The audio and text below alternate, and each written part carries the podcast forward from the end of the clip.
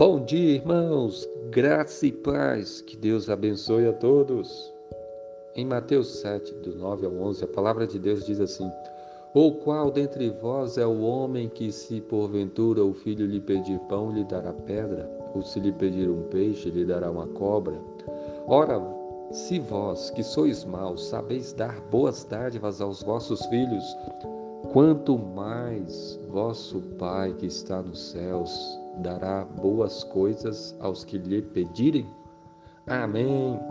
Esse texto bíblico, Jesus estava nos ensinando sobre oração e aqui ele faz uma comparação.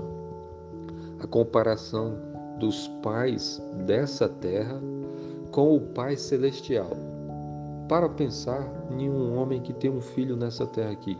Se o filho dele pedir para ele um pão, ele vai dar em lugar do pão a pedra? Ou se pedir um peixe, vai dar em lugar de um peixe uma cobra?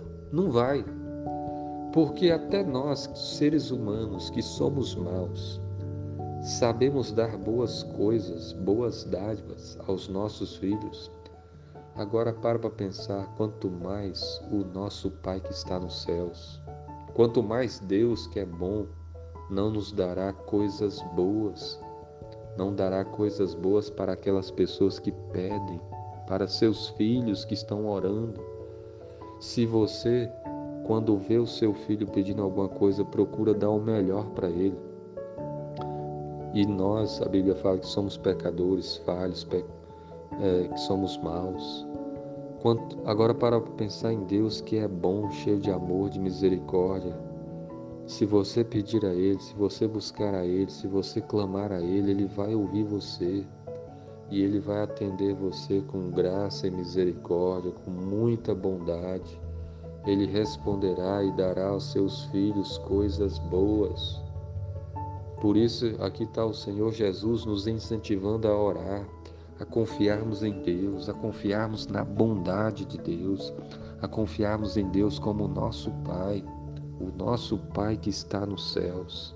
Se você tem Jesus como o Senhor da sua vida, se você já se arrependeu dos seus pecados e crê em Cristo, você pode chamar a Deus de Pai.